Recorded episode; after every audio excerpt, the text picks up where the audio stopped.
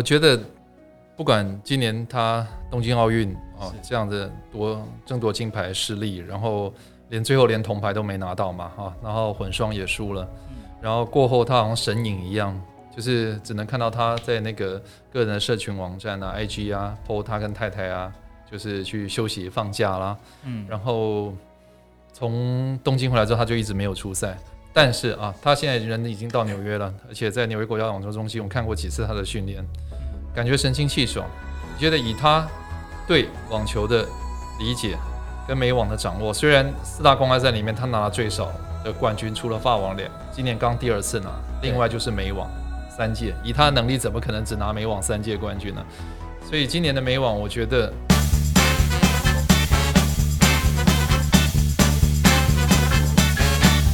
欢迎收听《运彩听我说》，我是节目主持人紫乃花花花。大家好，今天呢，我们《运彩听我说》呢来到了这个第七集哈。这第七集没有意外，因为是在八月底，所以呢，我们会迎接的呢就是我们这个呃美网的赛事。所以我们今天呢讨论的主题就是这个美网的部分。哦，那么呃，最近网球如果说到话题的话，哈，就是这个 Jokovic 哈，在这个东京奥运的夺金梦。这个金满贯最终没有实现，那么他接下来的目标呢？哈，就是这个金啊少了两点的这个全满贯，而是这个年度全满贯哈。我认为其实相比难易度来说哈，或许这个年度全满贯呢，可能比金满贯还要再难一点。哦，那么这一次的美网啊，哈，很多人退出了，哦，这是我们今天会去讨论的一个话题。那么在退出之后呢，这个后浪有哪些人哦是有实力去竞争这个冠军行列的呢？也是我们今天会讨论到的。那么我们今天既然主题是这个网球，哦，所以，我我我很开心，就是我们的 单位呢帮我找了一个哈。呃，我应该这样子讲。我今天在想要怎么介绍他的时候，我想到这应该是全亚洲人不会有争议的哦，网球主播的一哥，这个呃，徐乃人，好，乃人哥啊，我们欢迎他。好，主持人好，各位听众大家好。乃人哥，其实哦，我我我希望给你一个称号，应该大家都有讲过，就是这个人脸辨识机。乃人哥，你喜欢这个人脸辨识机这个绰号？呃。我觉得有点突兀诶，因为对我来说，嗯，就是常看的人，要你每天打的电话号码，你怎么会忘记呢？Right，那是很自然的事。对啊，我觉我觉得对我来说，就只是回来台湾，诶，突然之间，对啊，我觉得那是主播该具备的基本条件吧。因为其实以前的 PDD 会讨论，就说说，哎，这个奶人哥是不是是因为听那个国外的转？哦，不是，不是嘛？对，我也觉得应该。国外转播他们其实现在，我认为够格的几个很多都退了，但是呃呃，我觉得还是在于你本身的够不够努力了。对，这是最重点。那你有没有在人脸辨识上出现非受迫性失误？当然会有啦。对啊，很好笑的一次就是你忘记了还是怎么样？嗯。有吧，可是很快会会会修正回来，对。但那个非受迫性失误通常出现在跟体育无关的，比如明星啊那些的。像有一年有没有金刚狼那个 Hugh Jackman 啊？对，他一个大光头，留个胡子，我怎么知道他是谁？就觉得很眼熟，但是后来觉得看看看，哎，对哦，是他，就澳洲那个巨星。对对对对。我想问说，像你播棒球跟网球，嗯，有没有什么？重要的关键技巧，觉得哪边不太一样？那每一种运动不一样。其实网球就是一个好像一个导览，你好像是博物馆的导览员，就安静的，然后让人家慢慢欣赏。他看了一会儿后，你才跟他讲一些，一些关键的东西，不需要说太多。其实网球是最好说的。对，在这个来来回的过程中，是不是通常都最好不要讲话？不会讲话。对，因为我自己在看网球，我也不喜欢主播在球抛起来准备发球的时候之后再说话，所以其实我自己。二十七年来，我也是严格遵守这个条例。然后棒球不一样了，棒球你要看，有的时候你要带一点气氛。然后不过不管做什么运动，我觉得主播最有最最重要的一个工作，就应该就是要把那个节奏节奏感抓好。因为任何东西都有节奏，对吗？篮球篮球的节奏，然后棒球棒球的节奏，美式足球美式足球节奏，NBA 有 NBA 的节奏。嗯，你 as a play by player。你你你做一个 play by play 的人，你要把那个节奏感抓好，然后呢，时空背景的资料，我觉得应该要就是靠赛前做功课，然后适当的时候放适当的分量，我觉得这样就可以做一个好主播了。好，那我们今天开始要进入我们的网球正题哦。好，OK，在网球正题之前呢，我必须要宣传一下哈，我们台湾运彩的东西哈。那这一次呢，台湾运彩基本上它也是会在当天就开出盘口哦。那一样是会有五种玩法，第一种玩法是冠军哦，也就是你猜谁是冠军，你可以来投注哈。再来呢是这个输赢的部分哦，也就是 win。loss 哦，就是不让分有让分两种。那么不让分是什么？不让分就是说，呃，因为这个美网 一样是这个五五战像抢三盘的五盘三胜，对，五五盘三胜哈。那所以他有时候一些比较强的球员呢，可能会让一点五。哦就是说你可能要呃三比零赢才算赢哦，甚至会让到二点五也有哦。这个是所谓的让分。那不让分呢，就是直接猜输赢。那么再来是这个大小的部分，哦，大小它可能会开一个，呃，比如说是这个三十七点五，哦，那你就是说，比如说他打三局六比三，哦，六比四，六 六比四，你加起来是不是大于或小于这个数字？哦，第四种玩法就是单双，单双呢，我还是一样哈，就是你如果是乐透概念的，你可以去玩一下，哦，但是我觉得它没有。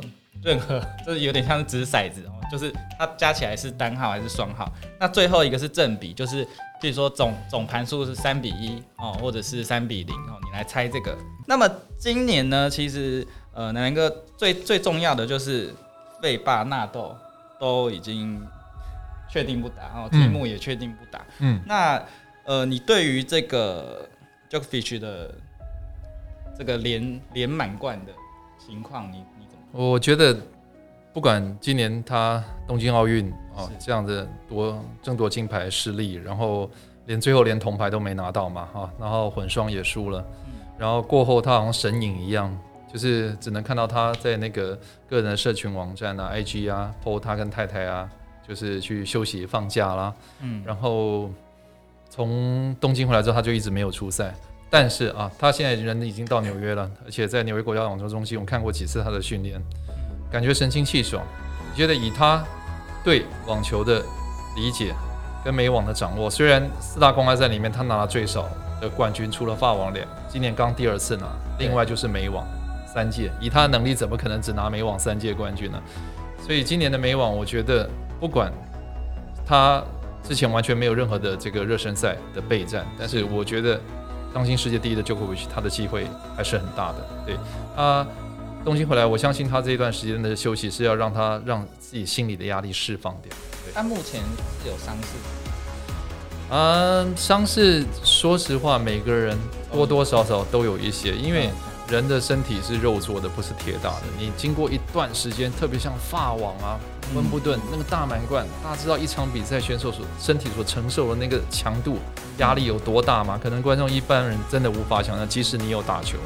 然后温布顿虽然都夺冠了，今年连拿了三个大满贯，但是长久下来，其实他今年累积了很多的这个疲劳跟压力。然后在东京，可能就是在第二第二盘，嗯，领先的时候，突然那一瞬间就宣泄出来了。然后呢？Sasha Zverev 他的状况也非常的好，所以所以能够逆转第三盘的比分蛮拉得蛮开的嘛。那我想这对 Djokovic 来讲也好，就是把是一压力一次给我释放掉，然后在美网当做一个重新的开始。我觉得今天他会更加的小心步步为营，所以我觉得也论尽管说最近的这几个呃年轻人越打越好，T Pass 啊，对啊，Daniel Medvedev 他拿下了多伦多赛战冠军，对啊，然后辛辛那提。他是今年今年只打了六个一千分级的大师赛，对。那 Alexander 他是唯一的一个能够拿到两个一千分大师赛冠军的选手，对吗？他之前在五月份的马德里也拿过一战，所以说他又是这个去年的亚军。但是呢，我觉得论看好度、论经验、论对美网的了解、论夺冠的那种信心、关键时刻那种掌握度，Djokovic 还是最好的。了解。那你觉得这个 Roger Federer 他回来还会回来？哇哦！当然，我们是很希望这位当代传奇能够回来了。但是考量到他的年龄啊，已经四十岁了，然后呢，他这个膝盖伤势其实是很多年的，不是说只有去年跟今年而已。那去年跟今年，呃，蛮遗憾的，他最近又动了第三个手术，在这两年中第三次的手术。考量到他的年龄，你看他在温布顿呢，输给 Hubert 和 Koch 那场比赛，其实从第一盘，也许观众看不出来，第一盘我就知道他脚已经跑不动了。对，网球是一个跑动的运动，你不管有再好的球技。你脚跑不到位，你就没有办法拉拍来击球，对吗？一定慢的。所以说第三盘为什么可以解释 Federal 会被 Hercoach？当然 Hubert Hercoach 他非常的好，他今年拿下了迈阿密，然后呢，在对上这两个大师赛，他也表现得很有竞争力，他也是今年美网可能的夺冠选手之一，不要怀疑。但是再怎么样，Federal 在中方球场没有被人家六比零过，对啊，在温布顿那个第三盘，所以我觉得就是伤势限制了他，但是。大家不要怀疑他对网球那种热情，嗯，还有他的努力。大家看不到他在场外的努力，他比任何人都更努力，他才能够重新定义一个网球选手能够有如此长的生涯。对，因为以往就不要说很久以前，以往的选手大概三十三、三十四之后就慢慢走下坡，他居然还可以维持到这么久，已经是一个奇迹了。对，所以我觉得就是不要给自己压力，然后让自己身体调养好最重要。然后呢，球迷都期待他明年能够再回来。然后呢，再像二零一七年有没有？二零一六年底他休息了半年，一七年回来之后大爆发，连拿那一年的澳网跟温布顿，隔年澳网连庄。对，大家他的球迷希望看到他他这个样子。如果是别人的话，可能就是大概没有了。可是他是 Federal，所以我们不要不要设限，我不会把话说死。嗯我觉得就是身体健康最重要。然后。当然不不能不不能否认的，就是说他距离他生涯的这个结束已经越来越接近了。所以说，如果他在复出，球迷要好好珍惜他的每一场比赛。对，其实像我开始迷体育，大概就是国中嘛，所以我我现在三十五岁，他差不多也是就是等于是迷了大概二十几年。所以其实这过程中真的就是有我我觉得我是生在一个幸福。对你刚好就 catch 到那个对，像网球。三巨头四大天王这段时间，对对对，就是真的是觉得很棒，所以也不希望这么快就 好像美梦要开始去寻另外一个梦一样。其实我有一点要要要强调，就是说观众可能无法理解，就是说你看他，你大家都很习惯三巨头啊，或者说四大天王他们的主宰。啊，Andy Murray 也当然三四年前他开始臀部出现很大问题，在他二零一六年拿到世界球王之后，然后呢？他二零一七年开始就不舒服了，这里痛那里痛，所以大家可能忽略就是现代的职业网球，那每一场比赛，哪怕是三盘两胜制的比赛，对选手身体所造成的那种伤害跟冲击跟压力，是观众无法想象。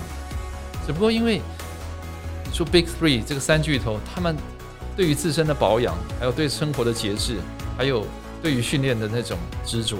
才能够让他们维持这么长时间的高状态，但是我觉得基本上那是奇迹。对，真的，其实每一个所谓的球王哦，他不不只是球技强，他甚至很懂得如何去保护。嗯，哦，最好的例子，譬如说像是呃足球的梅西，嗯，你会看他，他其实他在他其实是受到很大的防守关注，但他总是可以去，比如说保护他的落地啊，哈，或者是不被铲伤，这些东西都是他们的一种。算是特有的天分，对天分，那就是天才。从从以前小时候开始，就好像学会这件事情。对，他 Leo Messi 天生就是来踢足球的，而且他你看看足球场上，他一个身材不高的一个，不管是拖后型的中锋啊，或者是说前卫，但是他有一个，你看他们这一级的顶级的世界选手，有一个很大特点就是直觉，他们的 instinct。球在哪里，他就会出现在那适当的位置。对，这个学不来的。那像这个 Rafael Nadal，他应该算是就是 Big Three 里面很犹豫，然后他最后决定退赛。你说今年没网？对啊，对，因为真的就是他很想很想打，当然他绝对很想打，但是呃无奈就是说这个膝盖，如果他勉强打下去的话，可能就是生涯就就此结束了。但是他这样的一个决定，我觉得是好的，因为在跟他团队医生讨论过后，决定再动一次手术，就是希望给自己。他在那个声明里面不是讲吗？对，呃，I do this surgery to give myself a glimmer of a chance，希望把握那一点点机会，然后看看能不能再复出。他还想打，对，这点不要怀疑他的决心。了解，嗯，这次这个情况哈，我觉得就像我们刚刚说，我们今天要讨论的就是一些年轻的后辈，嗯，有没有哪些？其实刚刚南元哥已经有讲到，我们第一个可以来讨论这个俄罗斯的总理，嗯，这个 Daniel Medvedev。因为他算是，我觉得应该是抗压跟成熟高的一个新生代。他，我觉得是他是在这个新生代的选手里面，他的身体的柔软度是最好的。你别看他身身高接近两百公分呢，他有类似像 Djokovic 那种身体的延展性跟那个柔软度，跟 Djokovic 比较接近。而且他在硬地上面的打法，那种滑步救球，跟 Djokovic 那种防守反击也很像，节奏感很像。而且他最擅长的就是硬地，你可以从二零一九年美网他跟拿到那场那场不可思议的那场武汉大对决看得出。然后那个今年他又再次打进到硬地大满贯澳网的这个决赛，所以所以今年美网对他来讲有很大的因素，就是他当然很希望再一次打进大满贯决赛，一举一举拿下生涯首座大满贯。而且今年如果美网他真能夺冠的话，有机会登上世界第一。对吗？嗯嗯，所以这对他来讲是一个非常大的诱因。然后他又刚刚在多伦多拿下了冠军，所以种种因素加起来，我觉得他现在是处于一个非常高的一个自信的一个状态。嗯，对。那今年他一定是从签表下半部开始嘛？对。那呃，我相信我我个人是真的很看好他的机会，他他绝对会全力以赴。对，嗯嗯嗯。那他以前比较有一点暴躁的那种个性，现在是不是已经好很多？还是你觉得很难说？奇怪，球迷也很喜欢 focus 在脾气，因为我刚刚讲过，就是现在选手他的球场上面，就是职业运动员这些明星们，他们每天所承受的压力跟身体所遭遇到的磨损，嗯，还有那个强度是观众无法想象。嗯，那人都有情绪嘛，对，Federer 也不是，他从青少年时期到他刚转职业的时候，他脾气也很坏，也常摔拍啊，对呀，就是慢慢慢慢的，你告诉自己说，哎。I have to stop，我不可以再这样继续下去了。我我我必须要改变，为的是要让你自己将来更好。对，所以你每一个选手他们生气或者场上脾气，那都是一种对我来讲是压力的宣泄。对对对，我这方面我倒是不会去太过苛求，去去苛求一个选手，只要你不是针对你的对手就好了。他他很尊敬自己，就是他的对手。哦，那当然。哦，那当然，那当然，他是 one of 最 nice 的的的的的选手。对。OK，那那像是这个，对吧？对我来说，他的天赋很不可思议啊，而且他拥有这么这么好的一个身材，你可以从他在澳网击败 Federal 那场比赛就可以看得出来。哎那场比赛他也很精彩，他上网几次，你可以去查一下。对啊，然后他用 Federal 的节奏方式去击败 Federal。嗯，然后今年在法网，我觉得对他来讲蛮遗憾，但这对他来讲也是一个很好的经验，就是他今年真的对红土投入太多了，拿到蒙地卡罗，然后然后整个进去红土真的太深了，以至于他在法网决赛落败之后，一方面心情低落，二方面。今年法网跟温布顿就是只隔两个礼拜嘛，啊，之前几年都是隔三个礼拜，所以所以以至于他在今年温布顿第一轮就就就输了。但是一方另一方面，你也可以讲，就是他今年对红土太投入，他整个太进去红土，他整个打法，你可以在温布顿第一轮看得出，他明显还停留在红土的感觉。嗯，对。但是他的你刚刚讲天分啊，各方面，我觉得是毋庸置疑的。然后就是。呃，在比赛关键分上面的一些掌握，跟观念的一些改变，有些球可能不需要这么这么大的用力去拼球，可能多一点点防守，或者说关键时刻更赶一点，嗯嗯嗯，可能到最后结果有很大的不同。对，因为我常讲，就是说，当今的 Big Three 为什么他们能够赢得这么大这么多大满贯？三个人加起来六十个大满贯，嗯，为什么他们总是有办法能够拿到大满贯？其他选手不是状况不好，可能发球比。他们快，击球也比他们重，但问题，这些选手，Big Three，他们这一期的选手，就讲一个形容，就是说，在关键时刻，比如说这一盘的盘尾，嗯，好像你按了一个按钮一样，他可以前面打得不好没关系，关键时刻他按一个按按一个按钮，立刻启动到下一档，突然之间换了一个人，然后全面接管对方的比赛，接管对方的节奏，然后就把对方打得好像不会打球一样，突然之间节奏拉快。对，这是 Big Three 这三个三巨头跟其他的选手最大不同。那我这我也是觉得，就是说，其他年轻选手什么时候谁能够先有这一步，嗯嗯，他就是下一个大满贯的冠军。的展现，因为好像就是比赛中的调整，嗯，关键分关键时刻的表现，对，就区隔了真正顶尖的伟大的选手跟一般好手之间的差别。那你觉得 Alexander 他他最近的等于说气势也是蛮旺的哦，不得了不得了！我觉得一切从东京奥运准决赛那个第二盘落后破发球局，然后呢突然之间，就我刚刚讲的，哎，刚 刚讲过按了一个按钮。他突然之间就换一个人，因为他原本有一点，他空有很好的一个身材跟条件，但是打法往往过于保守。像 Federer 在拉沃杯的时候，跟他同队，嗯，就我们又有一段影片，我记得印象好深刻，在 Sasha 打球的时候，对，然后 Federer 在后面。跟他讲说，你不应该停留在底线，你那个球打完之后就应该要上去了，不要停留在底线，一直跟他讲不要停，不要停，不要停，很重要，说三遍。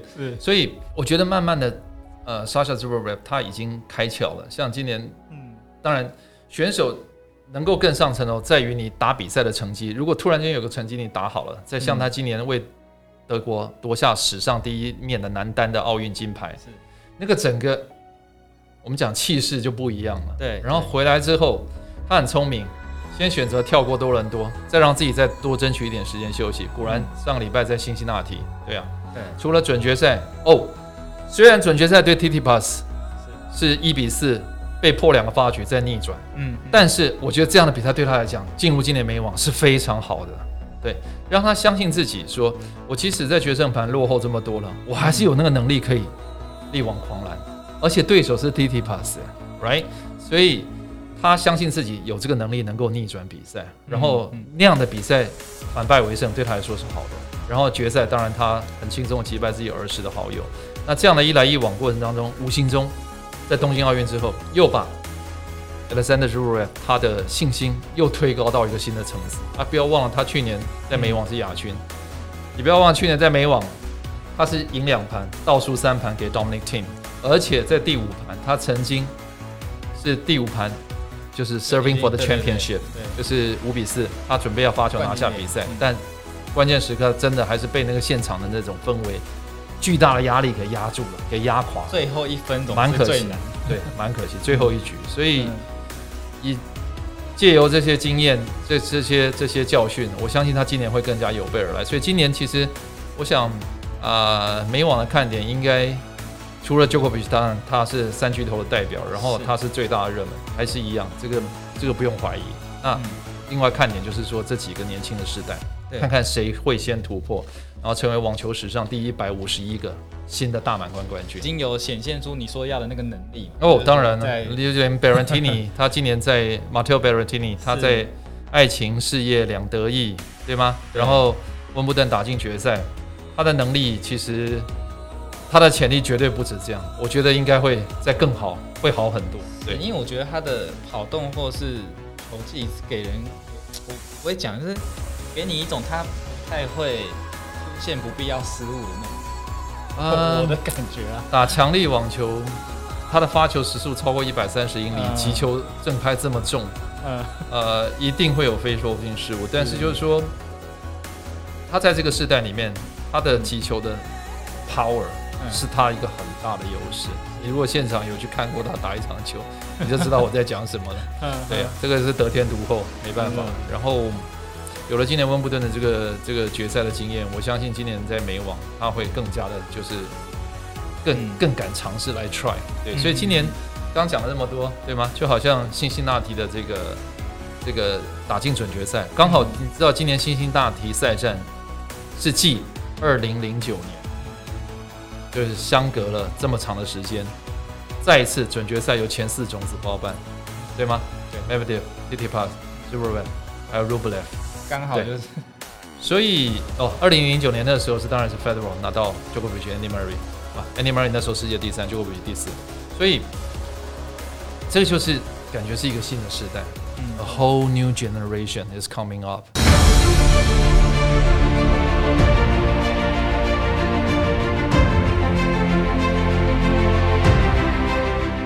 那我们来聊一下女单的部分。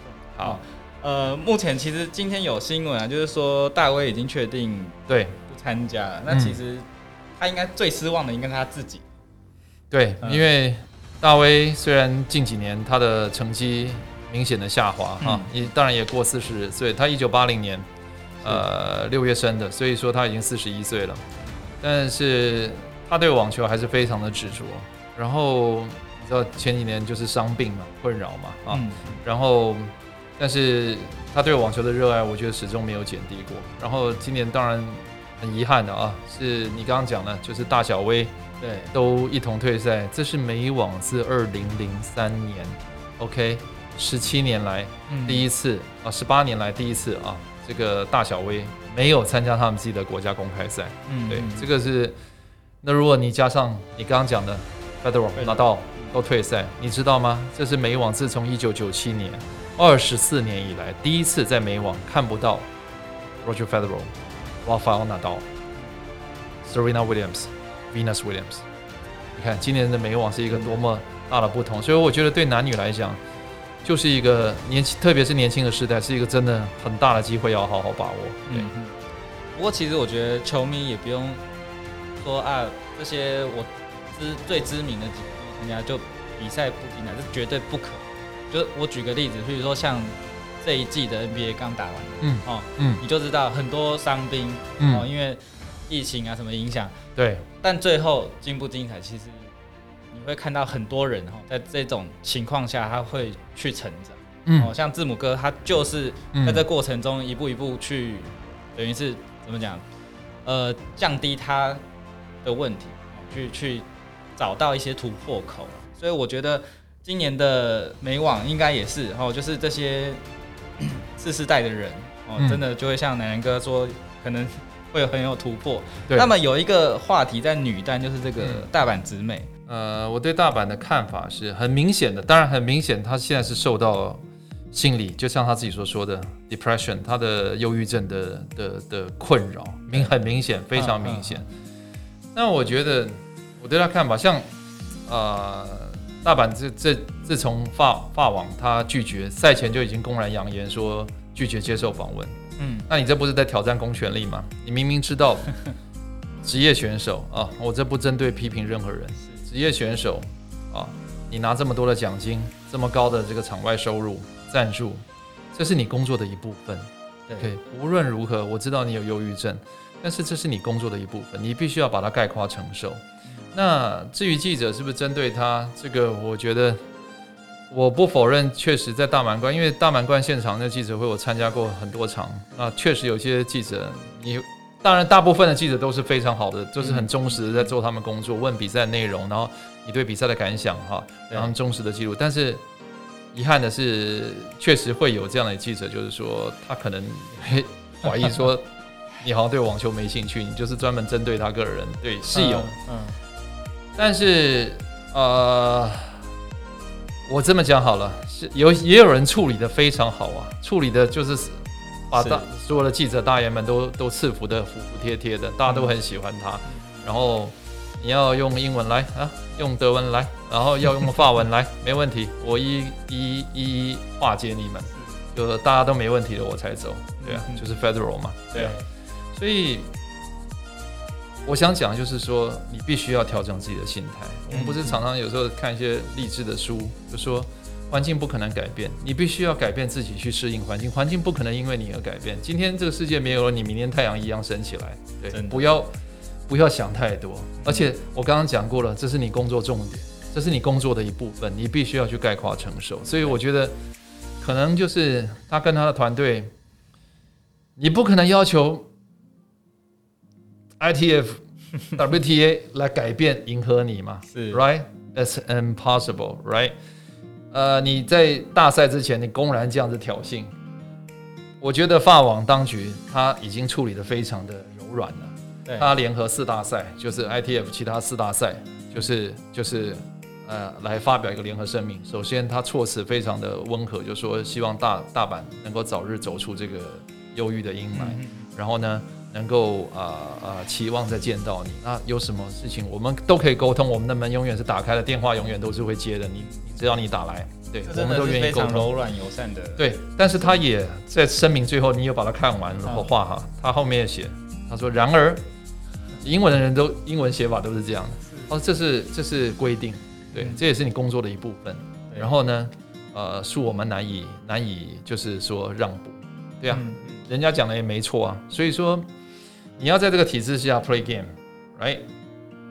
那你就必须要遵守游戏规则。对，我的我的我的看法就只有从头到尾就只有这样。对，那以今年他的表现，我们先撇开这部分，他的表现，哦。他他的能力当然毋庸置疑。自从小威二零一七年拿下他生孩子之前的最后一个大满贯，第二十三个之后，对吗？